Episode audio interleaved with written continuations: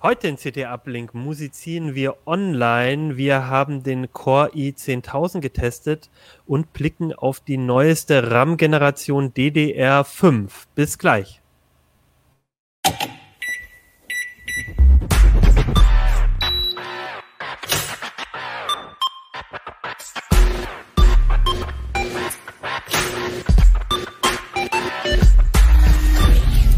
CT Uplink.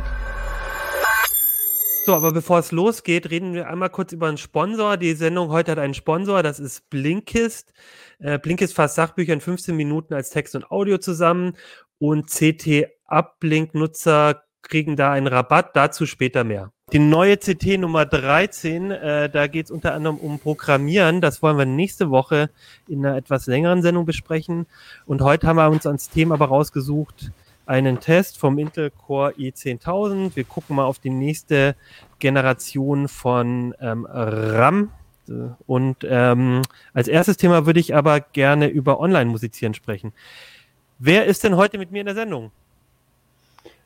Ja, Christoph Windeck vom Hardware-Ressort. Ja, Christian Hirsch auch aus. Christian Hirsch auch aus dem Hardware-Ressort. Ja, und äh, Hartmut Gieselmann äh, vom Ressort äh, Internet, Datenschutz und Anwendungen.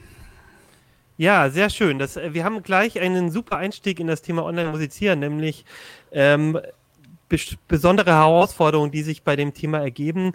Ähm, zum Beispiel, dass man nicht äh, ähm, perfekt aufeinander abgestimmt ist, dass man gleichzeitig äh, irgendwie ähm, aber doch leicht versetzt singt. Und ich dachte mir, wir könnten ja heute einfach mal eine Runde gemeinsam Musik machen. Das äh, eignet sich ja total gut, Hartmut. Ich weiß nicht, äh, hast du auch ein Instrument mitgebracht? Oder? Ich habe nichts mitgebracht, nein. Vielleicht singt ihr dazu. Äh, Christoph, du bist auch so ein. Ja, ja. Das trifft mich jetzt unvorbereitet. La La Land. Ja, äh, Hartmut, erzähl mal, warum, äh, was sind die großen Herausforderungen? Also das Thema, klar, wir haben jetzt die Corona-Zeit ähm, und ähm, da ist es, äh, will man vielleicht trotzdem musizieren, aber gerade ähm, äh, man hört es ja von äh, dem, von gab einen Chor, wo dort besonders Übertragungen waren und so. Also gerade beim Musizieren, äh, gerade beim Singen ist es vielleicht gar keine so gute Idee, ähm, jetzt wirklich an einem Ort zu sein. Das würde sich ja anbieten, gemeinsam, so wie wir jetzt hier zu viert sind, äh, mit der Band zusammenzukommen und zu musizieren. Das, äh, was sind da die Besonderheiten? Ja, Konzerte sind ja erstmal bis auf weiteres abgesagt und ähm, aber problematisch ist es natürlich auch, wenn man jetzt in einer Band oder so spielen will und nicht in den Proberaum kann. Ähm, und äh, wir sprechen jetzt hier über eine Videokonferenzsoftware. Ganz viele treffen sich auf Zoom, auf Teams und wie sie alle heißen. Das Problem ist nur, dass A, diese Programme bei der ähm, Audioübertragung auf reine Sprache optimiert sind. Das heißt, der Frequenzgang ist eingeschränkt. Ähm, wird besonders behandelt, wenn ich äh, meinen Lautsprecher und mein Mikrofon am Rechner einschalte, dann äh, wird eigentlich das Feedback, also die Rückkopplung, die entstehen würde, die wird ausgefiltert, wenn ich auf der Tastatur klapper, das wird ausgefiltert und so weiter und so fort. Also jede Menge Algorithmen äh, gehen da drüber und wenn ich dann aber versuche, Musik zu spielen, dann ähm, ja, macht das den Klang quasi dann auch kaputt ähm, und das heißt, wenn man online musizieren will, äh, braucht man A, eine Übertragung, die eben halt diese ganzen Automatiken für Sprache weglässt und Musik im vollen Frequenzspektrum überträgt. Und dann gleichzeitig ist es aber auch wichtig, wenn ich miteinander musizieren will, dass ähm, die Verzögerung bei der Übertragung nicht so lang ist. Die kann bei einigen Diensten durchaus mal so mehrere hundert Millisekunden dauern und äh, dann ist es eben halt schwierig, auf den Punkt zusammenzuspielen. Und ähm, da gibt es mehrere Ansätze, wie man die Latenz, so nennt man diese Über äh, Verzögerung, wie man die reduzieren kann. Ähm, ein wichtiger Tipp ist zum Beispiel, dass man nicht per WLAN äh, ins Internet geht, sondern dass man eine Ethernet-Kabelverbindung nimmt, weil bei einer WLAN-Verbindung äh, kann der Nachbar immer mit anderen äh, Paketen dazwischen funken und da muss ein großer Puffer dazwischen gepackt sein, weil der Audiostream nicht abbrechen darf und so weiter. Und äh, spezielle Dienste, die haben äh, Ansätze, einmal das Ganze in Echtzeit mit möglichst kurzer Latenz zu übertragen. Es gibt aber auch Ansätze, wenn man sagt, okay, also so ganz in Echtzeit kriegen wir es übers Internet nicht hin. Ähm, da überlegen wir uns aber eine, eine coole, ausgeklügelte Zeitversetzung, dass man dann trotzdem miteinander musizieren kann. Und das haben wir uns äh, in einem äh, Praxisartikel und in der Marktübersicht mal genauer angeguckt, wie, was es da für Dienste gibt und wie die arbeiten. Ja, wie, wie funktioniert es dann genau? Also ich treffe mich aber trotzdem so wie hier in so einer Software und dann ähm, genau, das mal ein bisschen ja. Also ähm, es gibt viele Programme, die einfach erstmal nur eine Audioverbindung herstellen und auf Video verzichten. Video ist bei einigen optional und da muss man gucken, was will ich eigentlich machen. Also will ich jetzt einfach nur mit ein paar Kumpeln äh, jammen, ähm, dann äh, geht das zum Beispiel in einer Software, die nennt sich Reaper. Das ist eine sogenannte Digital Audio Workstation, also eine Musikproduktionssoftware, äh, wo man ganze Stücke am, am Rechner produzieren kann. Und die hat eine Funktion, ähm, dass man jetzt nicht in Echtzeit, also ich spiele und mein Mitspieler hört das genau im selben Zeitpunkt äh, hört, sondern wo das Ganze ähm, in so einer Schleife abläuft. Also ich gebe eine Schleife vor und meine ganzen Mitspieler, die hören das acht Takte, 16 Takte später und können dann darauf einsteigen. Ähm, das ist für, für Jams ist das interessant äh, oder äh, wenn man jetzt einen Blues zusammenspielen will, der ja immer auf 48 Takte sich wiederholt oder für so, so Jazz-Sessions, wo dann einer dann immer improvisiert, das kann man damit machen oder im, im Hip-Hop äh, wo ein Beat durchläuft und einer rappt da drauf. Aber man kann immer nur auf das vom Mitspieler reagieren, was eben halt ein Zyklus vorher gelaufen ist. Ähm, das läuft relativ stabil. Und ähm, es ist eben halt egal, ob äh, jetzt meine Internetverbindung äh, so, so langsam ist, dass das Ganze eigentlich 100 oder 200 Millisekunden Zeit versetzt wäre. Und, ähm, und die Software, die Software quasi ähm, matcht das dann noch oder, oder, oder Genau, die hat, äh, die, die überträgt auch ein, ein Zeitcode und ein Tempo und ah, okay. darüber wird das Ganze dann äh, synchronisiert. Und ähm, höre ich dann meine, meine Mitspieler dann einfach etwas später oder höre ich die nie? Also höre ich dann erst das Ergebnis ganz am Ende? Nee, du kannst einstellen, wie schnell denn das Tempo ist. Das läuft auch auf äh, Server, die man selber aufsetzen kann. Und dann kann man sich entscheiden, okay, wir spielen jetzt mal mit 120 Beats pro Minute und sagen jetzt mal 16 Takte Loop und dann äh, fängt irgendwie Schlagzeuger, fängt an, dann steigt der Bassist ein äh, und dann, äh, weiß ich nicht, einer auf dem Klavier, dann singt noch einer dazu und immer alle 16 Takte, weil ich höre immer 16 Takte später dann das, was hm. mein Vorgänger gespielt hat. Okay. Ähm, das geht für Jams eigentlich ganz gut, wenn man jetzt so ein Live-Konzert hat, wo man dann äh, einen festen Ablauf hat, wäre das schwierig. Ähm, da versucht Jamkazam, das ist so ein US-Anbieter, versucht das äh, zu machen, dass man tatsächlich direkt das hört, was der Mitspieler spielt.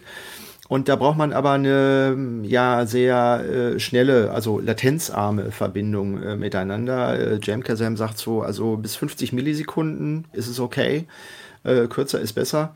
Die Audioqualität äh, fand ich jetzt so mittel, sage ich mal. Das geht, um miteinander zu jammen, wenn man daraus dann aber eine fertige ähm, professionelle Audioproduktion machen will, ähm, dann kann man lokal, kann jeder seinen eigenen äh, Stream aufzeichnen und äh, das wird dann am Ende dann zusammengekippt. Ähm, ist aber nicht ganz so stabil. Also äh, Internet ist eben halt so für Echtzeitmusikübertragung ist schwierig. Das haben zum Beispiel auch ähm, Wissenschaftler von, äh, aus Italien festgestellt, von einem Konservatorium in Triest. Und die haben mal so ein Projekt gemacht, da haben sie versucht, okay, was geht jetzt eigentlich? Wie schnell können wir Audio- und Videodaten übers Netz übertragen? Und die machen da einen irrewitzigen Aufwand. Also ähm, da äh, wird um, um quasi Bruchteile von Millisekunden wird da gekämpft. Und um das zu erzielen, sollte der Rechner dann zum Beispiel in Ihrem Beispiel, das ist ein Windows-Rechner, äh, mit einer irrwitzig hohen Paketrate, ich glaube von äh, mehreren, äh, teilweise über 100.000 Paketen pro Sekunde, äh, das macht dann auch kein Router so richtig mehr mit oder eine Firewall. Das heißt, das Ganze muss dann in der demilitarisierten Zone vor der Firewall stehen. Eine, ähm, eine, eine äh, Virensoftware darf auch nicht laufen, weil das auch ausbremst. Und das ist eben halt sowas für große Konservatorium. Es gibt, glaube ich, und du brauchst eine, eine Leitung mit mindestens 100 Megabit pro Sekunde, äh, Full Duplex. Und das können sich eben halt nur Universitäten und große Konzertveranstalter leisten. Das sind so ein bisschen ähnliche Probleme, wie sie ähm, äh, professionelle Ego-Shooter-Spieler, Online-Spieler äh, kennen. Ähm, also ja, Musiker sind da noch ein bisschen, also Ego-Shooter, äh, da machen, ich sag jetzt mal 20, 30 Millisekunden machen da nicht viel. Aber wenn du musikalisch zusammenspielen willst, ein Schlagzeuger mit einem Percussionisten, da stören schon 5 Millisekunden. Ne? Das ist dann eben halt blöd. Und äh, die machen das aber so für große dann auch Videoprojektionen. Auch die Videos werden die Bilder werden quasi unkomprimiert irgendwie über die Leitung äh, gerotzt und das braucht extrem viel Bandbreite und ähm, also das ist schon äh, das, das andere Extrem vom Aufwand. Ne? Also, ich, hab, ich höre gerade ähm, hunderte, tausende von Gamern aufschreien, dass du gesagt hast, das macht gar nichts, aber äh, ich verstehe, was du meinst. Also bei ja. der Musik ist es wahrscheinlich nochmal ähm, ja. noch schwieriger. Eine Größenordnung Gibt's, schwieriger, kann man sagen. Kann ich denn als Nutzer also hast du vielleicht auch Tipps, was ich als Nutzer machen kann, um diese Latenz ein bisschen runterzuschrauben? Oder gibt es da auch Fallstricke, ja, erstmal, die, wenn ich. Also erstmal WLAN aus, ganz wichtig. Das ist der größte Punkt, Ethernet-Verbindung. Und dann einen der Dienste, die wir im Heft dann aufführen. Es gibt auch Angebote, wenn ich jetzt eine Musikproduktion mache. Ich habe also mein Studio, habe meine DAW da laufen und will jetzt einen Musiker, der soll einen äh, Take aufnehmen. Der ist aber nicht vor Ort, sondern irgendwie woanders. Den kann ich dann virtuell dazu holen.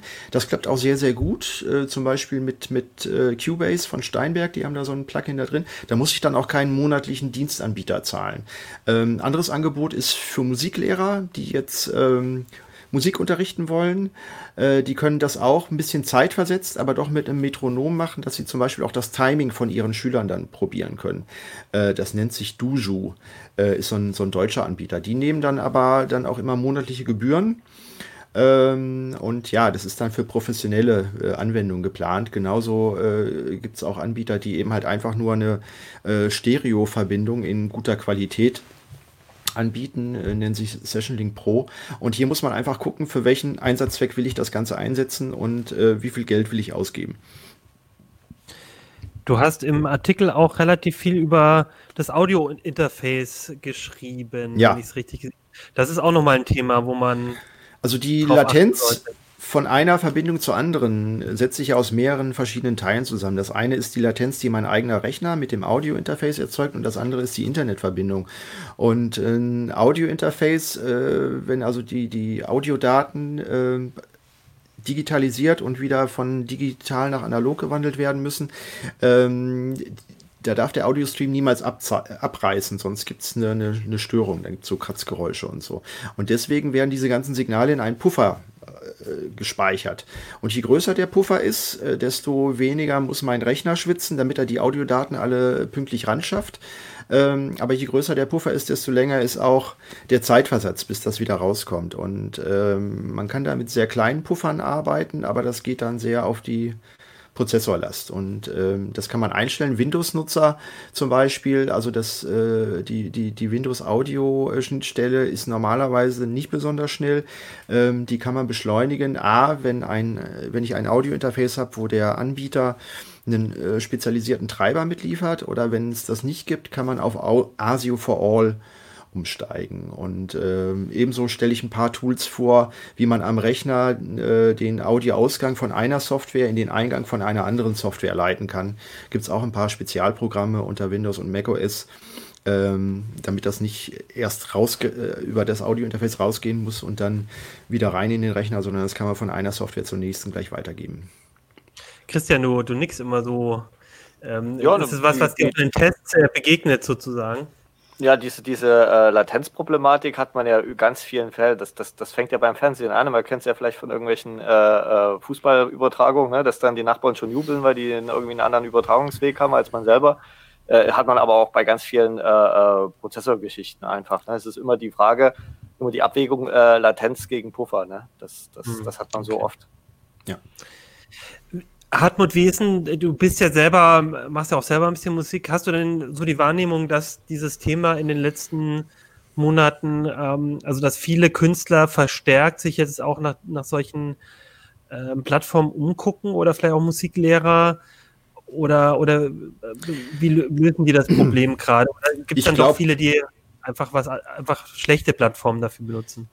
Ja, ich, also viele machen das dann, versuchen irgendwie mit Skype oder so äh, und leben dann mit der schlechten Musikqualität. Also die kennen diese Dienste, die speziell auf Musiker zugeschnitten ist, wahrscheinlich größtenteils nicht. Aber es gibt ein sehr, sehr großes Interesse bei, bei Musikschulen und, und Musiklehrern, ähm, die einfach nicht arbeiten können. Das ist blöd. Und bei Musikern genauso. Da geht es eher darum, wann können sie wieder auftreten. Jetzt möchte auch nicht jeder dann irgendwie ein Konzert im Autokino abhalten oder irgendwie auf YouTube. Es ist ähm, auch nicht so doll. Aber man will ja auch ein bisschen üben. Wir hatten hier Kontakt in Hannover, zum Beispiel zum, zum Knabenchor, der ist international bekannt. Und die sagten, wenn die jetzt mit den ganzen äh, Jungs da nicht üben können, die machen sonst Welttourneen irgendwie in China und USA, dann bricht denen der ganze Chor weg. So, ne? Weil dann äh, die ganzen äh, Jugendlichen dann aus dem Training kommen. Also da geht es richtig ans Eingemachte und die suchen händeringend also Lösungen, wie sie online weitermachen können. Ähm, das ist immer noch schwierig und da passiert immer noch eine ganze Menge. Und ich hätte da noch eine, eine, Anmerkung zu. Also ich, vielleicht sollte man noch mal ganz genau unterscheiden zwischen dem, was ihr jetzt euch angeguckt habt, mit dem gemeinsamen Musizieren, wo es so auf die Latenz drauf ankommt, mhm. und wenn ich einfach, ähm, wie du schon gesagt hast, als Künstler äh, sozusagen streamen will. Ja, da ja das ist eine andere Geschichte. Nicht drauf ja. an. Ähm, sondern da kommt es dann auf die Qualität an. Aber die stellen sich ja natürlich die Frage, also hier gibt es ja unseren Hannoveraner Lokalhelden, den ähm, Igor Levit, der dann ähm, äh, das per Twitter gemacht hat, der wäre ich im Leben nicht drauf gekommen. Aber die Idee ist ja, äh, der sucht ja natürlich möglichst viele Zuschauer. Und was haben ja. die? Und dann wollen die da vielleicht mit dem Smartphone das noch auf ihre Stereoanlage streamen und nicht eben vom Computer sitzen oder so. Also wo ist die App installiert? Das ist ja, ja auch eine Frage. Und damit zusammenhängend wollte ich dich fragen, Hartmut, ähm, habt ihr euch jetzt nur so PC-Lösungen angeguckt oder geht das im Prinzip auch mit dem Smartphone oder mit dem Tablet oder? Ja, beim ähm, Smartphone und Tablet hast du wieder das Problem, dass die hauptsächlich per WLAN irgendwie Verbindung suchen. Und mhm. wenn du mit Musikern, mit anderen zusammenspielen willst, also wirklich das Timing äh, entscheidend ist, dann äh, geht das quasi nur am Rechner, also Mac äh, oder PC mit einer ja, festen Kabelanbindung. Ich stelle mir aber vor, wenn du jetzt wirklich ein ganz sauberes WLAN hast, also wo nicht so viele dazwischen funken und das vielleicht im 5 Gigahertz Band, also es hängt da auch sehr vom individuellen von der individuellen ähm, Situation ab, wie sie. Und von deinem Nachbarn, ja. Was ja, genau. Das kann ja. ja sein. Also Leute, die jetzt alleine auf dem Land wohnen, die kommen vielleicht mit WLAN trotzdem klar. Ja, aber äh, also es ist schon so, es ist schwierig mit Kabel, ja. ja? Und okay. wenn man dann noch WLAN dazu holt, also die Mühe würde ich jetzt versuchen, also die, diesen Fehler würde ich versuchen außen vor zu lassen. Und ja, für Streaming gibt es natürlich Plattformen irgendwie, man kann das auf YouTube im Kanal dann live streamen oder ich glaube Facebook äh, bietet jetzt auch was an. Jam Kazam macht damit auch, ist ihr Geschäftsmodell, dass man eben halt, wenn man Online-Konzerte macht, über Jam Kazam dann die Karten dann verkauft. Äh, da suchen sie natürlich alle danach, aber ähm, so richtig geil ist so ein Online-Konzert, finde ich irgendwie nicht. Also es gab jetzt auch dieses weltweit große Konzert da mit Lady Gaga und Co. von zu Hause. Ja, das ist mal ganz lustig, aber das ist jetzt kein Ersatz für ein echtes Konzert. Ne? Also. Ja, ich habe auch, also ich glaube, am Anfang gab es so eine Faszination. Also ich fand es irgendwie toll, dass äh, Künstler, die ich kenne, irgendwie aus ihrem Privatstudio so ganz ja. nah bei denen irgendwie quasi so ein Konzert also, gemacht haben. Aber, aber irgendwann habe ich dann auch gemerkt, naja, also weder dieses Gefühl, auf ein Konzert zu gehen, noch die Qualität mhm. ist einfach dasselbe, wie wenn ich jetzt irgendwie im, im, in der ja. Konzerthalle stehe. Und was aber viele Musiker machen, ich meine, ich spiele auch möglichst alleine, produziere die Sachen dann auch alleine, aber wenn jetzt ich in der Band will ich ein neues Album aufnehmen, äh, ne, und jeder spielt dann zu Hause, also ich kann das tatsächlich mit einer DAW äh, über, über Cubase oder so, kann ich mir dann die einzelnen äh, Takes dann reinholen und das einspielen. Das funktioniert relativ gut. So, und also damit kann man also, also Plattenproduktionen können, glaube ich, jetzt zu Corona-Zeiten äh, weiterlaufen. Ein Problem haben momentan, glaube ich, auch die Synchronstudios. Einige US-Serien wurden beispielsweise nicht synchronisiert, weil die nicht zusammenkamen. Da müssen die Studios jetzt einfach dann ein bisschen aufrüsten. Die meisten haben ja ähm, äh, jetzt im professionellen Bereich arbeiten mit Avid Pro Tools. Äh, Cubase und Nuendo ist äh, wahrscheinlich ein bisschen weniger oder äh, verbreitet, ist aber auch im Kommen. Und da müssen dann teilweise die Studios dann umstellen, wie sie jetzt eine vernünftige äh, virtuelle Leitung dann zu ihren Musikern dann äh, aufbauen. Das kann bei einigen wahrscheinlich einige Umstellungen äh, und Umgewöhnungen dann auch bedeuten. Ich finde also aber, also, äh, Christian. Ich wollte nur kurz einhaken noch zu den Konzerten. Also äh, da gibt es aber auch äh, coole Sachen. Also zum Beispiel jetzt bei YouTube habe ich jetzt, weil ich ja mehr auf elektronische Musik so stehe, dass dann halt einfach die DJs irgendwo über, äh, auf irgendwelchen Hausdächern auflegen, wo man dann oder irgendwo äh, äh, in Holland gibt es so einen Musiker, der hatte dann zwischen so Windmühlen an einem See aufgelegt. Also das ist, das hat dann auch ganz coole Locations und das, das finde ich hat auch irgendwas. Ja. Also ich wäre da dann lieber dann mit dem DJ vor Ort und nicht vor meinem kleinen Bildschirm zu Hause dann und sage dann, ja, hm. also ja, es ist. Aber nochmal einmal kurz zur Klärung. Also was du sagst ist, wenn ich jetzt mit Bekannten einen Song einspielen möchte und ich habe, der ist quasi schon geschrieben, jeder weiß, was er spielen muss, dann macht ja. halt jeder seine Tour und am Ende kann man, das ist überhaupt kein Problem, das dann am Ende in einem Studio dann zusammenzuschneiden. Mit der richtigen Software geht das sehr gut, ja. Schwierig Aber ist es halt wer jetzt nicht mit äh, Cubase oder Nuendo produziert, muss ich da eventuell umstellen. Äh, es gibt andere Services, die dann nur äh, die Verbindung dann herstellen. Das ist ein bisschen gefrickel, aber es wird besser. Du hast ja, ähm, du hast gerade erwähnt, dieses, ähm, wie hieß das nochmal, One Vision oder, oder dieses große Konzert von Lady, äh, Konzertreihe mit, von Lady Gaga. Da haben hm. ja, glaube ich, die Stones auch zusammengespielt. War das dann immer einzeln aufgezeichnet oder haben die live wirklich zusammengespielt? Weißt du, ich habe es nicht. nicht gesehen, weiß ich ja. nicht. Kann ich nicht sagen. Weil das wäre ja genau dieses, dieses Thema. Aber da wäre jetzt meine auch, Vermutung auch, dass da jeder für sich aufgenommen hat und am Ende hat man zusammengeschnitten. Ja, wenn es jetzt um große Konzertveranstaltungen geht, da gibt es auch äh, Spezialfirmen, die dann ne, nicht sowas wie Jamkesam dann aufführen, wenn man so Konzerte dann auch auf große Leinwände übertragen will und dann welche zuschalten will live, sondern da gibt es dann auch Spezialanbieter und an die sollte man sich auch wenden. Die haben dann auch die Erfahrung dann dazu. Ne? Okay, äh, vielleicht noch als letztes, weil du jetzt so äh, verschiedene Tools auch genannt hast. Ähm, gibt's, was ist denn so der Preis, den ich, wenn ich jetzt als ähm, Musiker gemeinsam mit Leuten gemeinsam jammen will oder, oder als Musiklehrer? Ähm, also zum, zum Jam, das geht kostenlos. Jeder kann Jam-Kasam ausprobieren. Reaper läuft auch zwei Monate kostenlos. Äh, und äh, wenn ich jetzt als ähm, Musiklehrer meine Schüler einladen will, da fangen so die Ab Abos, das geht dann ab Schülerzahlen dann an für den Lehrer. 15 Euro im Monat fängt das an. Und Cubase, da muss man schon dann die, die große Ausführung dann nehmen, äh, die kostet so 500 bis 600 Euro. Aber das ist dann wirklich eher für professionelle Musiker, für, die dann auch danach. Für professionelle Produktion, so eine Software braucht man dann eh, weil man damit auch die Plattenproduktion dann macht. Und die Leute, die man sich einlädt, äh, die haben einen kostenlosen Client, die müssen nichts dafür bezahlen dann. Ne? Okay, gut. Dann würde ich sagen, ähm, nochmal einmal die Frage ins Publikum auch, äh, wie das bei euch läuft. Also gibt es von unseren Hörern, Zuschauern Musiker, die das Problem gerade haben oder Musiklehrer? Oder was sind eure Erfahrungen so mit diesen Online-Konzerten? Ich habe ja das Gefühl, also ich habe ich habe noch Karten für den ähm, April, die natürlich nicht äh, geklappt haben für eine Band, die jetzt irgendwie erst nächstes Jahr kommt. Im September hoffe ich noch, dass vielleicht, aber ich bin auch ein bisschen skeptisch, dass die Tickets ich nutzen kann. Äh, also es kann ja durchaus sein, dass uns das jetzt noch länger begleitet, dass wir Konzerte nur online anhören können. Da würde mich einfach an äh, euch von euch äh, interessieren, wie ihr das seht. Äh, macht es Spaß oder ähm, könnt ihr es eigentlich nicht mehr erwarten, wenn es wieder normal weitergeht? Okay, dann würde ich sagen, machen wir mit dem nächsten Thema weiter. Äh, Christian, du hast schon immer sehr äh, äh freudig äh, genau. Sachen in die Kamera gehalten vorher in der Probe. Das mitgebracht. Äh, genau, das ist jetzt das erstmal nur die Packung.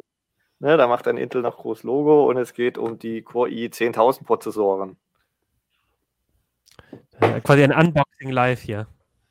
Ja, aber die Prozessoren sind schon längst eingebaut, also die sind schon längst getestet und sitzen zum Beispiel hier drin. Das ist jetzt der Core i5 in einem Board. Okay, erzähl mal. Also Core i10000 ist quasi die nächste Intel-Prozessor-Generation, ähm, die jetzt vorgestellt wurde und ihr habt die getestet. Vielleicht kannst du mal ein bisschen was erzählen, was ist neu dran, was ist vielleicht auch nicht neu dran, Stichwort Nanometer und so. Ja. Ähm, erzähl also, doch mal ein bisschen was. Ja, genau. Also zehnte Generation Core i, also sieht man, das äh, ist schon ein paar Jährchen jetzt am Laufen bei Intel mit äh, dieser Serie. Und äh, das ist, äh, da geht es jetzt hier um die Mainstream-Prozessoren. Ne? Die zehnte QI-Generation gibt es nämlich eigentlich schon bei den Notebooks. Da kam die schon äh, äh Ende letzten Jahres. Hier geht es jetzt um die Desktop-Prozessoren. äh, also Desktop-Plattformen, äh, was so typischerweise in Bürorechnern steckt, in, in Gaming-PCs, in, in Allround-Rechnern. Das ist so äh, die Klasse. Ähm, und wir haben uns da erstmal die beiden oder eine der beiden äh, high-endlichen Prozessoren angeschaut, den Core i9 10900K und den Core i5 10600K. Ähm, der Core i9 hat als Neuerung, um jetzt mal auf den Punkt zu kommen, äh, zwei Kerne mehr als bisher. Ne? Jetzt gibt es bei Intel zehn Kerne im Mainstream-Plattformen äh, äh, und sie haben den Takt noch ein bisschen erhöht. Und jetzt ist natürlich die große Frage, schafft es damit Intel gegen den Ryzen ähm, wieder aufzuholen oder wie sieht es da aus? Äh, aufholen ohne einzuholen oder so oder ohne überzuholen, kann man sagen, es ist, äh, es ist schwierig. Also man, man kann nicht pauschal sagen, äh, der ist jetzt langsamer oder schneller. Äh, wenn man jetzt äh, vergleichbare AMD-Prozessoren äh, heranzieht, da ist ja auch so ein bisschen das Vergleichsproblem. Äh, AMD hat halt einen, äh, einen 8-Kerner, einen 12-Kerner, aber halt eben keinen 10-Kerner. Ähm, auf den Punkt gebracht ist es so, bei Multithread-Anwendungen, also wo alle Kerne rechnen müssen, sprich äh, Rendering, Video codieren und, und, und, was in die Richtung geht, da ist AMD klar vorne, weil sie einfach mehr Kerne haben, auch zum gleichen Preis bieten sie deutlich mehr Leistung. Ähm, was immer noch Intel-Domäne ist, ganz klar, und was, was Intel sogar auch noch verbessert hat, durch den höheren Takt zum Beispiel, ist äh, Gaming. Ne? Also bei Spielen liegen sie deutlich davor. Ähm, das sind teilweise 25 Prozent, aber wieder die Einschränkung, das gilt natürlich nur, wenn man eine relativ kleine Auflösung hat, wo die Grafikkarte nicht limitiert. Aber typischerweise spielt man ja heutzutage bei 2560 oder sogar 4K-Auflösung und da ist dann die Grafikkarte wieder der limitierende Faktor oder dann sogar im Endeffekt der Monitor, wenn er dann halt 60 Hertz hat, dann bringt es auch nichts, wenn man dann irgendwie mit 120 FPS spielt. Ähm, das, äh, da muss man so ein bisschen Einschränkungen treffen und äh, was auch noch, wo sie auch noch vorne liegen, ist so ältere ähm, Office-Software, wobei ich natürlich die Frage stelle, wer kauft sich irgendwie einen 600 Euro Prozessor und dann Excel ganz schnell auszuführen. Das ist dann, glaube ich, äh, äh, nicht so das, was man da ausgibt an, an, an Geld, allein für einen Prozessor. Also ich habe so eine Tabelle, die mir immer wieder Kummer bereitet, weil die Berechnungen so komplex sind. Äh, vielleicht kannst du mal erklären, also Intel besser bei Gaming jetzt, äh, vor allem weil die, ähm, die, die Leistung pro, pro, äh, pro Kern besser ist oder woran liegt das? Äh, da ist eigentlich AMD besser, also jetzt äh, also Leistung pro Takt. Mhm. Ne? Intel holt das halt auf, weil sie halt bis zu 5,3 Gigahertz hochtakten und Spiele ja nicht so viel Threads nutzen, sondern äh, typischerweise so zwei, vier, manche modernen Spiele auch sechs oder acht, aber der, die, der Großteil der Spiele nutzt halt so meistens zwei, drei, vier Threads. Ähm, und äh, was, was besonders ist bei den Intel-Prozessoren, das sind ja monolithische Prozessoren, also es ist ein Chip, während bei AMD ja heutzutage dass das mehrere Chips sind, also zwei oder drei. Ähm, dadurch sind die Speicherlatenzen sehr gering bei Intel, ne? weil, weil der, die, die Prozessorkerne, der, der Speichercontroller liegt auf demselben Chip und dadurch ist der Weg zum, zum äh, RAM, sage ich mal, vergleichsweise kurz. Äh, und da kommen sie ungefähr auf, auf die halbe Latenz von, von Ryzen-Prozessoren bei Speicherlatenz. Und vor allem Spiele sind halt sehr latenzkritisch, was das angeht. Also die reagieren da relativ stark drauf und sind deshalb eben auch, äh, schneiden da halt besser ab, äh, die Intel-Prozessoren, als zum Beispiel die Ryzens.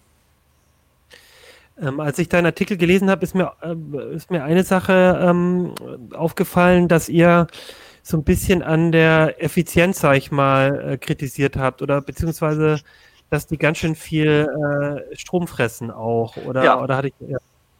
Genau, das ist halt das Problem. Äh, wenn man den Takt hochzieht, ne, also man kann ja nicht den Takt einfach beliebig hochdrehen, sondern man muss dann einfach mehr Spannung drauf geben und mehr Spannung, das geht halt dann halt quadratisch mit ein äh, sorgt dann halt für eine ordentliche Leistungsaufnahme. Und da hat Intel dann einfach mal stumpf gesagt, okay, äh, wir setzen das, das äh, Short Turbo Limit, äh, also für 56 Sekunden darf der Prozessor deutlich über seine normalen 125 Watt hinausgehen und dann frisst er halt auch äh, sehr viel und darf da halt bis 250 Watt, äh, sage ich mal, schlucken und das tut er dann auch. Ne? Und das ist natürlich dann so ein bisschen mit der Brechstange, einfach zu sagen, okay, wir setzen einfach mal die Limits hoch und dann gib ihm einfach. Ne? Ähm, und das ist natürlich im Vergleich dann zu AMD-Prozessoren, die dann irgendwo typischerweise bei äh, so um die 130, 140 Watt unter Volllast liegen, natürlich dann erheblich mehr und dadurch sind sie dann einfach ineffizienter.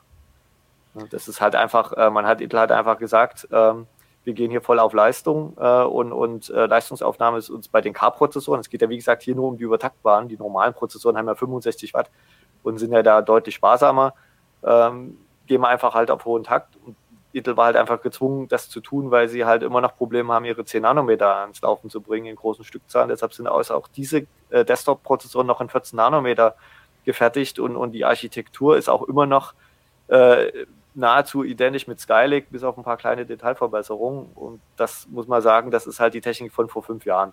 Ne? Und da also, hängen sie einfach hinterher. Also während AMD da einfach schon quasi einen, eine Generation AMD weiter ist. AMD hat in der Zeit schon zwei größere Architekturänderungen gemacht, hat, hat da schon zwei Die Shrinks gemacht in der Zeit, ne, sind jetzt bei sieben Nanometer. Und in, wobei, wie gesagt, man kann diese Nanometer nicht immer direkt vergleichen. Das, also man sagt immer so typischerweise, diese 10 Nanometer Intel sind ungefähr mit den Global Foundry 7 Nanometer vergleichbar, wo AMD fertigen lässt. Aber das zeigt ja trotzdem, dass Intel momentan halt mindestens eine Generation hinterherhängt. Und das äh, ne, AMD kann halt äh, für die gleiche Plattform halt oder vergleichbare Plattform halt 16 Kerne anbieten und Intel ist jetzt hier bei 10 halt festgenagelt. Und äh, wenn man halt Anwendungen hat, die 16 Kerne ausnutzt, dann zieht der Intel halt einfach keinen Stich dagegen. Woran liegt denn das, dass äh, Intel da ähm, nicht vorankommt? Also haben die Qualitätsprobleme? Also was, was hält da auf? Wir haben ja immer mal wieder bei Uplink drüber geredet, aber das ist, äh, es ist halt immer, es wird immer aufwendiger, äh, jetzt in immer kleinere Strukturgrößen vorzudringen. Äh, 10 Nanometer, das ist ja, äh, also so ein äh, Atomabstand, sagt man immer so, so 0,3 Nanometer in der Drehe, ähm, hängt ein bisschen von, von den äh, Atomen ab, die man hat. Äh, also man kommt da schon äh, langsam in, in, in Bereiche, die halt äh, ja so kleine Strukturen sind, ähm, dass die halt sehr anfällig sind dann auch für, für Elektromigration äh, oder es auch sehr schwer zu fertigen sind einfach, ne? weil, weil Licht hat halt, Licht ist ja, liegt ja so bei 300 Nanometer, also Licht ist, also Licht ist, hat eine viel größere Wellenlänge als, als die Strukturen, die man da schon fertigt. Ähm, und dadurch steigen auch einfach die Kosten, eine Fabrik zu, aufzubauen. Also man sagt heute, wenn man so eine Halbleiterfabrik heute baut, dann ist man so bei mindestens 5 Milliarden bis 10 Milliarden dabei. Äh, und das, das klappt, da ist halt immer anspruchsvoller, dass das, ähm, diese, diese Die-Shrinks umzusetzen. Und Intel hat halt einfach das Problem, dass sie es einfach nicht hinkriegen, äh, dass die Ausbeute äh, in dem Maße äh, läuft, wie sie das bei 14 Nanometer hinkriegen. Das war, AMD bekommt das ja hin. Also hat AMD ja nicht selber. AMD hat ja vor Jahren schon seine Fabriken verkauft und lässt bei Global Foundries fertigen. Äh, ähm, Entschuldigung, Entschuldigung bei TSMC fertigen. Das ja. hatte ich bei TSMC, äh, äh, bei TSMC zwischenfertigen und TSMC äh, kriegt es anscheinend hin. Da sind ja auch äh, Nvidia und, und noch ein paar andere, äh, die jetzt zum Beispiel ARM-Socks herstellen für, für, für Apple. Für, Apple für ist ganz wichtig. Apple ja. zum Beispiel, genau. Ähm, die kriegen es halt hin. Ähm, äh, wobei man auch sagen muss, äh, Intel wollte halt bei 10, 10 Nanometer halt äh, wirklich das Maximum rausholen. Und daran sind sie einfach ein bisschen gescheitert. Und die haben ja auch gesagt, jetzt für die kommenden 7 Nanometer oder 5 Nanometer äh, wollen sie sich quasi nicht alles ausreizen, was geht, sondern eben auf Nummer sicher gehen äh, und mal was liefern. Mal was liefern, genau. zur Abwechslung. Das ist ein kompliziertes Thema, weil, weil Intel spricht natürlich da auch offen nicht drüber. Ne? Ja, klar. Das, die, die, die sagen immer, ja, also schon seit, seit anderthalb Jahren sagen die, ja, jetzt läuft alles und ist alles super toll, aber wir sehen halt immer, dass halt permanent Produkte, die eigentlich in 10 Nanometer schon längst lieferbar sein sollten, halt eben einfach nicht zu kaufen sind. Oder eben das. Wobei, man muss ja nochmal klarstellen, es gibt ja 10 Nanometer Prozessoren von Intel, die werden auch geliefert, nämlich für Notebooks. Äh, die kommen aber eben nicht auf diese hohen Taktfrequenzen. Also es gibt Produkte, aber eben nicht äh, für den Desktop-PC. Und, genau, und auch, auch bei Servern. So Hätte längst fällig sein sollen, ja. war also schon für mindestens letztes, eher sogar vorletztes Jahr geplant. Und das ist auch ein großes Problem. Daran hängt zum Beispiel auch das Problem, dass Intel kein PCI Express 4.0 kann, was eben langsam bei den ähm, Servern ein dringendes Problem wird, weil die, äh, also zum Beispiel auch für Supercomputer, ähm, sehr hohe Interconnect-Geschwindigkeiten nötig sind. Also zum Beispiel, um mehrere Supercomputerknoten zu verknüpfen. Und auch dazu braucht man eben schnellere Schnittstellen. Das hängt bei Intel an 10 Nanometer. Das hing ja auch bei AMD an den 7 Nanometern. Und ähm, äh, deswegen gibt's da also einen Haufen Probleme auf allen möglichen Ebenen. Aber das Faszinierende ist ja, dass Intel weiterhin ein Wahnsinnsgeld verdient. Also insofern ähm, kurzfristig hat es anscheinend irgendwie keine, keine Auswirkung. Aber man, also ich, da sind viele in der Branche schon ziemlich auf 180, dass es da nicht so richtig vorwärts geht.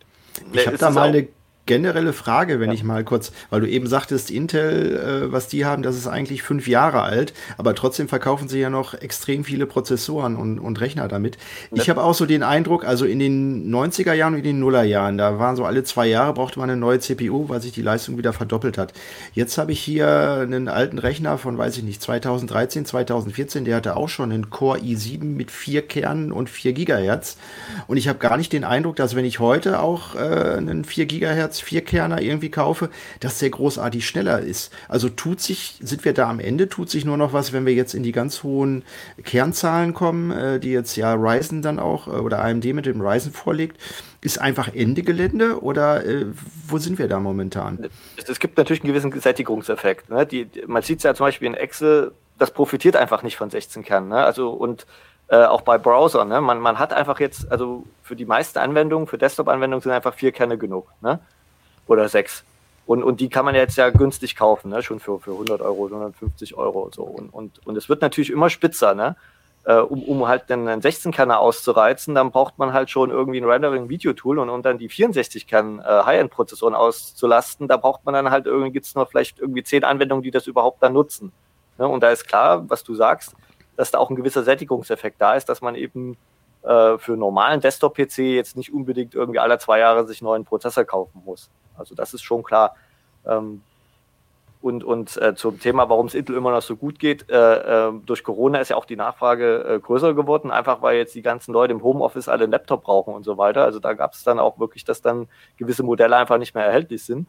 Und da stecken ja auch überall Prozessoren drin. Und äh, es ist auch nicht so, dass jetzt zum Beispiel, weil wenn die Intel-Prozessoren jetzt vielleicht auf dem Papier oder, oder auch in echt äh, vielleicht äh, nicht die besseren sind ähm, als die AMD, es gibt ja auch eine, einfach ein Stückzahlenproblem. Ne? AMD muss halt Lieferkapazitäten bei TSMC einkaufen und das können die nicht irgendwie, da kann man nicht irgendwie mal anrufen und sagen, nächste Woche brauchen wir doppelt so viel Chips. Das funktioniert so nicht.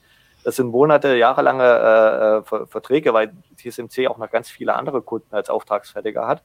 Und AMD könnte zum Beispiel gar nicht äh, äh, äh sofort äh, äh, Intels Liefermengen ersetzen. Ne? Also wir sprechen ja irgendwo so bei von 250 Millionen x86 Prozessoren pro Jahr und AMD hat da irgendwie einen Marktanteil von 10, 15, vielleicht 20 Prozent und, und viel mehr könnten sie, glaube ich, auch momentan gar nicht liefern. Das heißt, Intel hat auch gar keine Not, jetzt auf 7 Nanometer runterzuziehen und nochmal zu springen. Doch, das schon. Äh, die haben dringend jetzt Not. ihre fünf Jahre alte Technik aufzunehmen, weil wenn sie den Scheiß eh verkaufen, dann ist doch eigentlich nein, nein, egal, oder? Ist, nein, das äh, ist es nicht. Also okay, das gut. Geschäft ist ein bisschen komplexer und ähm, nochmal zu dem Thema, eigentlich ist mein Prozessor an meinem alter PC immer noch gut. Wir sehen es gerade beim Videostreaming die modernen Grafikkarten und auch die integrierten Grafikkerne in den modernen Prozessoren haben halt auch Beschleuniger für VP9 und H265 und sowas. Und ich höre hier immer wieder Kollegen, oh, mein Lüfter im Notebook ist so laut und die haben halt nur zwei Kerne im Notebook in den älteren und ähm, dann wird das in Software gerechnet. Ähm, das merkt man dann durchaus schon. Aber grundsätzlich gebe ich hier recht, dieser große Performance-Hunger für die breite Masse, der ist so ein bisschen weg. Und natürlich fließt auch manches zu den Tablets und so. Ne? Also ähm, was darauf erledigt wird, also man wirft heute nicht mehr den PC an, um eine Mail zu schicken oder sowas. Also falls man überhaupt noch Mails schickt, wenn ich mir meine Söhne angucke.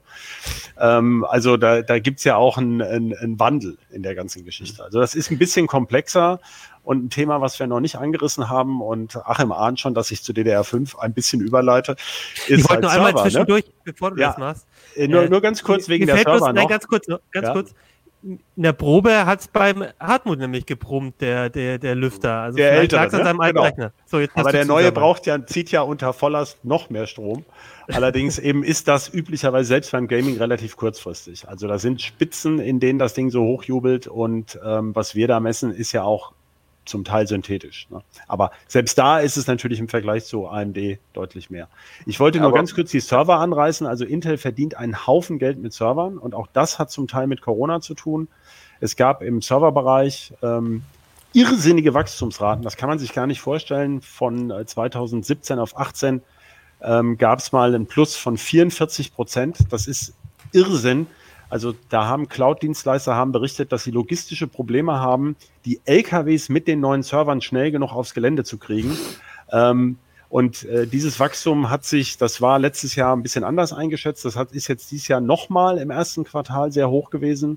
Und in dem Bereich haben wir das, was Christian vorhin gesagt hat. Äh, da hat AMD eigentlich nach ganzen, nach den Messungen her ein sehr, sehr gutes und sehr interessantes Produkt, was auch gekauft wird. Aber die können gar nicht so schnell so viel mehr liefern, wie sie, ähm, wie sie wollten. Und Intel ist da einfach auch sehr gut im Rennen als Gesamtpaket. Nicht jeder braucht immer die Maximalkonfiguration, die wir in Benchmarks üblicherweise ähm, vergleichen. Und da kann man zwischendrin mit Preispunkten und wie das alles gemacht wird, sehr viel steuern, sodass das eben doch noch interessante Produkte sind. Ähm, was ich noch ergänzen wollte zum neuen Prozessor, natürlich gab es auch eine neue Plattform, das ist jetzt ein bisschen unter den Tisch gefallen, also LGA 1200, also die Prozessoren passen nicht in bisherige Boards, sondern man braucht halt wieder komplett Neues. Äh, wobei man sagen muss, dass bei, äh, dass zwar neue, neue Plattform da ist, aber die Funktionen äh, eher, also die neuen Funktionen sind eher an der Hand abzuzählen, wenn überhaupt. Da gibt es halt schnelleres WLAN, schnelleres Ethernet was auf den Boards drauf ist. Aber der große Schritt, den eigentlich alle erwartet haben, dass wie bei AMD eine, eine, die SSD halt direkt am Prozessor angebunden werden kann, das gibt es nicht. Es gibt kein PCI Express 4.0. Und deshalb ist auch unser Fazit eher so, also wenn man jetzt nicht dringend was Neues braucht oder eben sagt, ich will jetzt keine AMD aus irgendwelchen Gründen haben, sondern Intel, dann würde ich auch eher sagen, lieber bis zur nächsten Generation warten. Das ist, äh, Und das bedeutet ja auch dann, dass, enttäuschend. Das bedeutet auch, dass wenn ich jetzt einen Intel-Rechner habe, also so wie, wie Hartmut oder, ähm, oder einfach generell ein paar Jahre älteren Rechner, dann kann ich ja auch gar nicht jetzt einfach nur die das CPU aufrüsten, sondern müsste mir dann auch ein neues Mainboard besorgen. Und wozu das führt, das haben wir in CT-Uplink schon oft gelernt, dann fängt man an, irgendwie doch alles sich neu zusammenzukaufen. Ja, dann bleibt vor allem die entscheidende Frage, wird äh, dieses Jahr einen optimalen PC mit äh, äh, dem neuen Intel Core i10000 geben oder ist, da die Prognose eher wei weiter AMD, äh, AMD also, bleibt vorne? Wir bieten einfach die Option an. Also wie gesagt, äh, wir übernehmen ja nicht die Entscheidung für den Leser, was er baut, sondern wir bieten einfach äh, attraktive, Ange äh, attraktive mhm. Rechner da. Was das dann sein wird, das kann natürlich sein, dass wir irgendwie vielleicht einen günstigen Office-Rechner bloß machen mit Intel oder ob das ein, ein Gaming-System wird oder was auch immer, das steht ja noch nicht fest. Äh, aber ich will das auf keinen Fall ausschließen. Das ist ja, wie okay. gesagt, äh, da gibt es bestimmt auch äh, zum Beispiel die Core i3 sind relativ günstig oder die Core i5, die 6-Kerner gibt es auch interessante äh, äh sage ich mal, Preispunkte, wo, man, wo, wo sie auch konkurrenzfähig sind. Und da kann man durchaus was bauen. Also es ist jetzt nicht so, dass das quasi ein Totalausfall ist. Das auf keinen Fall. Ist es vorstellbar, dass Apple irgendwann äh, Macs mit AMD-Prozessoren rausbringt? Theoretisch ja. Ähm, praktisch glaube ich eher, dass sie ihre eigenen ARM-Prozessoren irgendwann zumindest in die, in die, in die Laptops bringen werden. Das könnte man hier vielleicht noch ganz kurz anreißen. Also Intel ist vor allem im äh, Büro-PC-Bereich sehr, sehr stark. Also der typische Büro-PC hat einen Intel-Prozessor. Da gibt es zwar auch AMD-Angebote, aber Intel macht da ein ganz interessantes Komplettpaket. Das nennt sich vPro. Ähm, da gehört zum Beispiel eine, eine abgespeckte Fernwartung dazu. Die ist für so zentral verwaltete Büro-PCs ganz praktisch. Vor allem, weil das ein einheitliches System sowohl für die ähm, Desktops ähm, als auch für die Notebooks sein kann, wenn man das so haben möchte als Großfirma zum Beispiel mit einem weltweiten Firmennetz. Und ähm, diese PCs, die üblicherweise nur von den großen Herstellern gebaut werden, also Dell, HP, äh, Lenovo, Fujitsu, ähm, da zum Beispiel so Riesenbanken oder sowas oder Flug, äh, naja gut, Flugunternehmen ist jetzt kein gutes Beispiel, die kaufen sich ja keine PCs, aber ähm, so, was weiß ich, ähm, internationale Frachtfirmen oder sowas auch nicht so gut. Doch, die brauchen ja. Also die kaufen zum Beispiel weltweit dieselbe Konfiguration, bloß mit einer Tastatur auf Malaysisch oder so. Und die, ähm, die brauchen solche Angebote und da ist Intel nach wie vor sehr stark. Und wie Christian vorhin gesagt hat, da reichen ja vier Kerne in den meisten Fällen. Äh, oder es gibt auch mal eine kleine Workstation. Ähm, es gibt immer noch verblüffend viele Workstation-Anwendungen, die gar nicht 16 Kerne nutzen können. Äh, ähm, und da äh, ist das eben als Gesamtpaket ein Angebot, was da sehr attraktiv sein kann. Ja, da ist also, da muss man genau hingucken, was man da braucht jeweils. Gut, dann würde ich sagen, ähm, beenden wir mal das Thema. Ich denke, wir werden in den nächsten CTs immer mal wieder äh, Artikel rund um das Thema der Plattform nochmal bekommen. Ne? Es gibt neue Mainboards. Gibt Mainboard-Test kommt auf alle Fälle. Genau, also da werden wir, werden wir sicherlich dranbleiben und auch nochmal über NCT Uplink drüber reden. Ich würde jetzt am Ende nochmal ein Thema besprechen. Da hat ähm, Christoph so ein bisschen die Augenbrauen hochgezogen, dass ich gesagt habe, lass uns das mal bei CT Uplink machen. Äh, Christoph hat nämlich einen Artikel über DDR5 RAM geschrieben. so die nächste Generation der RAM-Riegel. Ja, danke. Christian hält mir aber wahrscheinlich nicht DDR5-RAM. Nein, das war der Vorgänger. Ja. DDR4. DDR4. Und der Artikel hatte im Heft auch so ein Hardcore-Label, weil es doch eher um so die technischen Hintergrund geht und weil die Plattform ja auch noch gar nicht so richtig da ist. Ich fand es aber trotzdem mal interessant, über die RAM-Entwicklung zu reden. Und Christoph, erzähl mal, wann kommt DDR5? Was ist das genau? Äh, und ja, warum es sollten wir doch drüber anderem, sprechen? Um den roten Faden wieder aufzunehmen, es geht unter anderem auch um Latenz. Ähm, äh, aber komme ich später drauf. Äh, ja, also Double Data Rate, das steht ja DDR für. Das ist also die Speichertechnik, die uns im Grundsatz jetzt schon viele Jahre begleitet, beim PC, beim Server, im Notebook, ähm, sogar in den Smartphones. Und da gibt's ähm, das, der Speicher entwickelt sich ja vor allem in, in zwei Richtungen, höhere Geschwindigkeit und mehr Kapazität. Ähm, die äh, Kapazität kommt daher, dass eben auch die Strukturen sich verkleinern. Wir haben gerade darüber gesprochen, 10 Nanometer, 7 Nanometer. Speicher ist so im 10 Nanometer Bereich immer noch. Das heißt, auf der gleichen Chipfläche kann ich mehr Speicherzellen unterbringen. Also statt eines 4 Gigabit Chips vielleicht einen 8 oder 16 Gigabit Chip bauen. Der muss ja auch am Ende auf diese Module passen also in die Chipgehäuse, die auf die Module passen. Und bei der Geschwindigkeit kann ich halt den Takt hochdrehen. Auch das haben wir bei den Prozessoren gerade erwähnt. Dann geht aber auch beim RAM die Leistungsaufnahme hoch. Dann würde so ein Speichermodul immer heißer. Das heißt, da muss man irgendwann mal, kann man innerhalb zum Beispiel DDR4 war die letzte Generation, das kam so mit 2100, also ist ja Double Data Rate etwas mehr als ein Gigahertz mal zwei. 2,1 äh, Gigatransfers pro Sekunde ist dann hochgezwiebelt worden. Mittlerweile kann man DDR4 3200 kaufen. Und jetzt kommt aber mal so eine, also es gibt natürlich noch über Taktaram, das geht noch viel höher. Aber hier reden wir über Module, die ganz, ganz ähm, spezifikationstreu arbeiten und Chips. Äh, und jetzt ist dann alle paar Jahre mal ein Generationswechsel nötig, wo man zum Beispiel die ähm, Spannung senkt, damit man höhere Taktfrequenzen erreichen kann ohne dass die Chips zu heiß werden.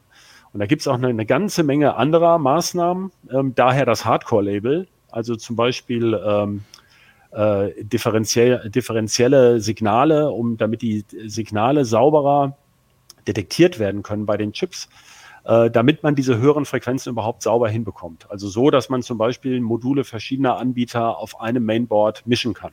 Das klappt halt nur, wenn alle Chips ganz, ganz genau in ganz engen Toleranzen dasselbe tun und nicht eigene Ansichten haben, wann sie mal eine 1 oder eine 0 sehen. Wie läuft denn so ein Generationswechsel ab? Also ist es dann, dass ein Konsortium sagt, so, wir würden jetzt gerne, also die nächste Generation sollte das und das haben oder gibt es dann einen Technologiesprung oder wie, wie, wie, wie läuft denn das ab? Es gibt ein Industriegremium, das äh, Joint Electronic Development Engineering Council, JEDEC.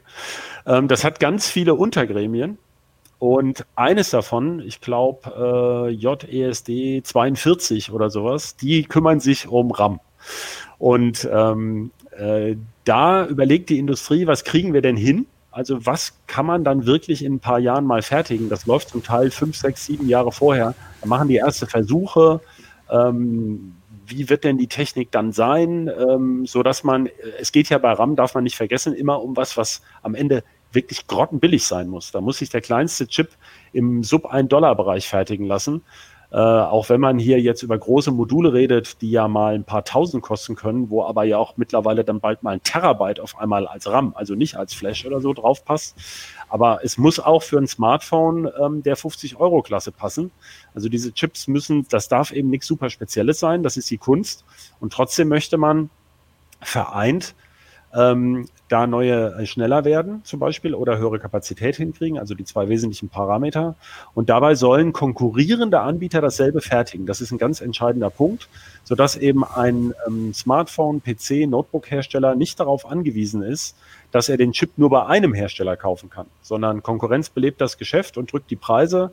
Äh, außerdem ist es, das geht mittlerweile so weit, dass sogar die Anlagenhersteller für die Fertigungsanlagen da auch ein Wörtchen mitzureden haben. Es gibt ja jetzt, äh, wir haben das glaube ich früher mal erklärt, also gerade hatten wir es von 7 Nanometer, da steht dem nächsten Sprung an auf die Fertigung mit EUV-Lithografie, also mit im Grunde weicher Röntgenstrahlung. Und diese Anlagen können nur noch ganz wenige Firmen auf der Welt bauen. Ähm, und die müssen ja auch wissen, wer kauft denn, also kauft das dann mhm. irgendwann mal einer. Zum Teil sind die Sachen für diese Fertigungstechnik, wo man jetzt drüber redet, drei Nanometer, da sind die Fotolacke noch gar nicht für fertig entwickelt, mit denen das man bauen möchte. Und da reden wir schon darüber, ah, da kommt bestimmt die drei Nanometer. Also was da geleistet wird, ist irre. Und da fließen wirklich Milliarden schon in die Entwicklung, geschweige denn in die Fabs. Und das geht nur, wenn die Industrie gemeinsam so ähm, okay. Mhm. Roadmaps festlegt und sich darauf einigt. Und das ist eben DDR5, ist eine ganz langfristige Entwicklung. Ähm, ja, wir hatten vorher schon PCI Express 4 angerissen. Das spielt eben auch eine Rolle. Denn der schnellste Datentransfer durch deine Ethernet-Karte oder heute hat man ja in Servern schon 400 Gigabit Ethernet-Karten, äh, der kann halt nur so schnell sein, wie das RAM kann. Also muss, wenn ich superschnelles I.O. haben will, das gilt jetzt nicht für Desktop-PCs, also für das, was man aus dem Desktop-PC rauskriegt, ist das RAM beileibe schnell genug. Aber bei Servern, ähm, deswegen haben so Server mittlerweile auch acht Speicherkanäle, weil nur dann kannst du deine 128 PCIe 4.0 Lanes überhaupt mal rauspowern, ähm, denn die Daten müssen ja irgendwo hin. Also man kann nicht einfach nur Daten erzeugen und raussenden, die interessieren keinen. Man hätte sie gerne auch mal gespeichert und so. Äh, da hängt alles Mögliche dran.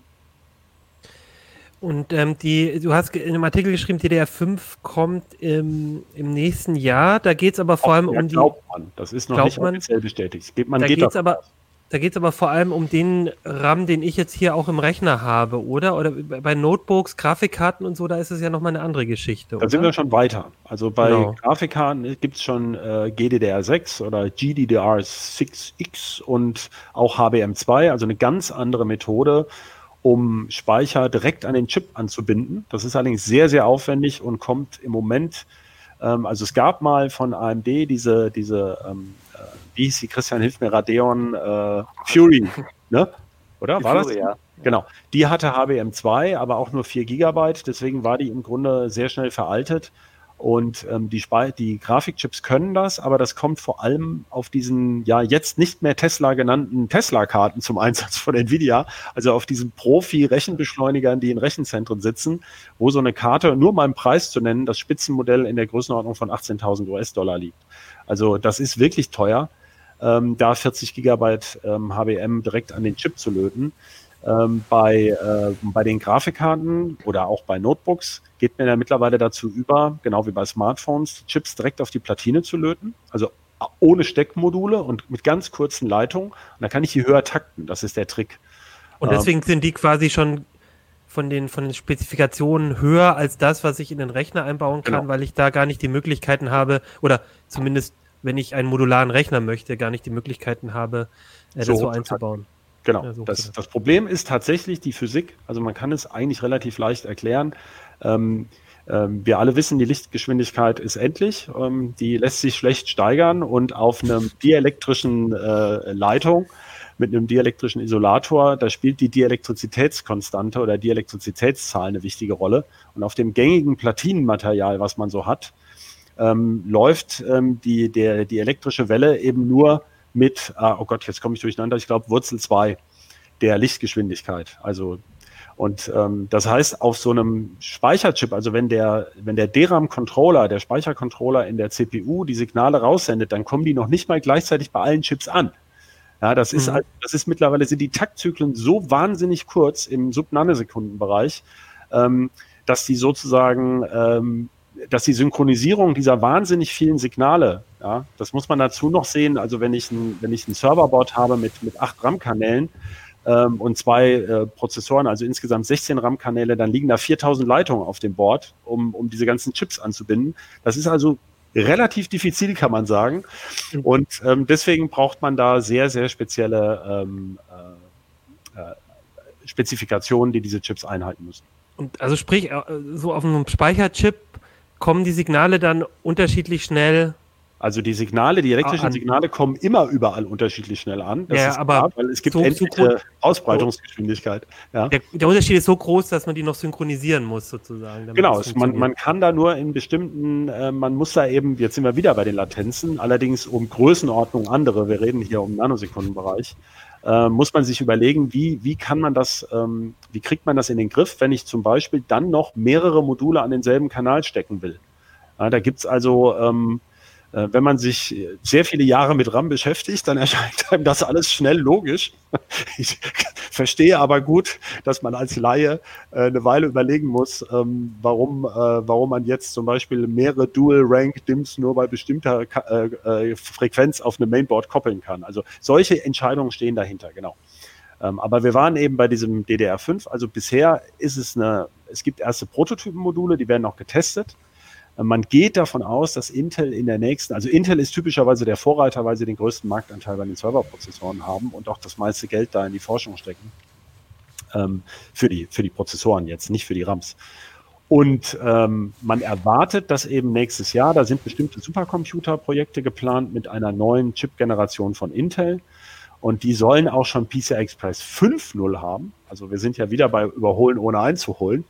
Und ähm, dafür wird DDR5 wohl nötig sein. Also man, die Branche muss da springen und es ist ein bisschen unklar, ob das jetzt als wirklich anfangs nur in den super duper ultra High-End Plattformen kommt oder ob es dann auch schon bezahlbare Systeme mit DDR5 Fassungen geben wird, wo man dann diese neuen Module einsteckt.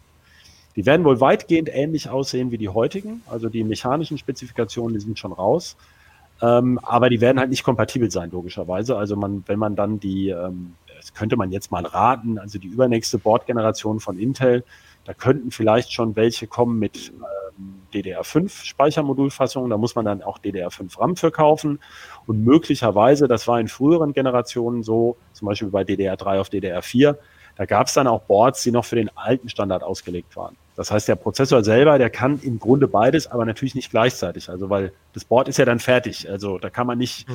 nachträglich die Sockel umlöten. Da sind, wie ich ja schon erwähnt habe, sehr, sehr viele Details, die da unterschiedlich sind bei den verschiedenen RAM-Typen, auch wenn sie äußerlich sehr ähnlich aussehen. Und das bedeutet aber auch, dass wenn ich mir, also wenn das jetzt nächstes Jahr kommt und ich mir übernächstes Jahr einen neuen Rechner oder so kaufe, dass ich mir die Frage, ob ich jetzt DDR5 oder DDR4, weil das eine schneller oder langsamer oder was auch immer ist, ähm, irgendwie eine Frage stellen könnte, dass ich wahrscheinlich gar nicht vor dieser Entscheidung stehe, weil entweder braucht mein Mainboard DDR4 oder es braucht halt DDR5 und danach muss so ich mich dann richten. Genau. Und, und ähm, kann eher das Pech haben, dass ich da äh, in die falsche Richtung greife und dann äh, zu euch komme und äh, nochmal Nee, wir werden das ja dann messen. Also bisher war es so, ähm, wir haben ja nun schon einige RAM-Generationen oder Transitionen, Generationsübergänge gesehen. Oft ist es so, dass es gerade speziell im Desktop-Bereich am Anfang der neue Speicherstandard kaum was bringt, sogar manchmal Nachteile gebracht hat, weil ähm, die Chips, die es dann halt gibt, oft noch nicht so super hoch takten und auch die Latenzen eher vorsichtig sind. Und erst so in der übernächsten, also in der zweiten Prozessorgeneration, die dann mit dem neuen Speicherchip-Standard arbeitet und auch in der nächsten Generation der, der Speicherchips, das sind ja nicht dieselben. Die, die DRAM-Hersteller optimieren ihre ähm, Chip-Herstellung ja auch. Da gibt's dann A-Dice, B-Dice, C-Dice, äh, also die ganzen, die Overclocker, die machen da ganze Wissenschaft draus, ähm, welche, ja, Samsung, M-Die, das muss es unbedingt sein. Ähm, da lassen sich dann die Latenzen so richtig ausknautschen, da hat man, dann haben alle so Erfahrungen gesammelt, wie das stabil läuft. Also man hätte ja gerne, dass im RAM die richtigen Werte stehen, sonst ähm, stürzt der Rechner halt ab, äh, im Idealfall sogar, oder du rechnest mit falschen Daten weiter, was bei einer Excel-Tabelle blöd wäre, mit dem du deine äh, Finanzplanung machst. Äh, dann, ähm, äh, dann lernt man eben, wie man diese Geschwindigkeit auch wirklich nutzen kann. Äh, und ähm, das ist also wirklich, ich habe es schon mal erwähnt, relativ langfristig. Deswegen hat es eine Deswegen hat es technisch eine große Bedeutung, dieser Übergang. Es kommen auch einige grundsätzlich neue Sachen, wie dass man diese Speicherkanäle splitten kann, was zum Beispiel wieder mit Latenz zu tun hat. Ähm, aber ähm, für den Endkunden, die Endkundin, die sich einen neuen PC kauft, ähm, also zwei Drittel der Leute kaufen heute Notebooks, da ist das RAM fest verlötet in den allermeisten Fällen. Die wissen nicht mal, was da drin steckt und das ist auch gut so. Ähm, da ärgert man sich höchstens, dass man nicht aufrüsten kann. Okay, ich würde mal sagen, das, das soll es dazu sein. Ich, mich würde vor allem interessieren von den Zuhörern und Zuschauern, ob, die, ob ihr das spannend findet, weil ich finde es immer total interessant, aber ähm, ist natürlich schon ein bisschen härterer äh, Stoff, sage ich mal, für so ein, so ein Videoformat. Aber ähm, falls ihr es interessant findet, fandet, dann schreibt uns doch. Oder wenn ihr sagt, nee, ich will lieber ein bisschen mehr äh, näher so an dem, was ich auch im Rechner jetzt gerade aktuell habe, dann könnt ihr uns das natürlich auch schreiben. Und dann würde ich sagen, ähm, danke ich euch schon mal. Bevor wir die Sendung enden, erzähle ich aber jetzt noch mal was genaueres zu unserem Sponsor. Und zwar ist unser Sponsor heute Blinkist. Blinkist ist eine App, die Sachbücher in 15 Minuten als Text oder Audio zusammenfasst. Äh, da gibt es über 3500 Bücher. Jeden Monat kommen etwa 40 dazu. Und da kann man eben immer Zusammenfassungen aus den Büchern ähm, sehr schnell ähm, lesen oder sich anhören. Äh, Kategorien sind Klassiker äh, rund um Produktivität, Psychologie, Wissenschaft. Ähm, ich habe auch gesehen, es gibt zum Beispiel die Biografien von äh, über Steve Jobs und Albert Einstein oder ein Ernährungskompass von Bas Kast, also relativ große Bandbreite. Ähm, und äh, die gibt's auf, es gibt welche auf Deutsch, es gibt welche auf Englisch. Und wenn ihr das interessant findet, gibt's für ähm, ab, CT-Uplink-Hörer einen Rabatt. Und zwar erhaltet ihr 25% auf das Jahresabo ähm, Blinkist Premium. Und zwar unter der URL blinkist.de slash uplink. Ähm, dort bekommt ihr eben 25% Rabatt und ähm, den könnt ihr natürlich vorher auch alles äh, kostenlos äh, sieben Tage testen. Ähm, und genau, die, die URL ist blinkist, B-L-I-N-K-I-S t.de slash uplink. Gut, dann würde ich sagen, war es das für heute. Nächste Woche reden wir, wenn nichts dazwischen kommt, über Programmiersprachen, auch ein sehr spannendes Thema. Und dann würde ich sagen, äh, entlasse ich euch hier äh, in eure Home- und Nicht-Home-Offices. Heute ist es 50-50, zwei im Homeoffice, zwei auf der, im, im, Büro wieder und dann sind wir gespannt auf die nächste Sendung. Bis dann. Tschüss. Ciao.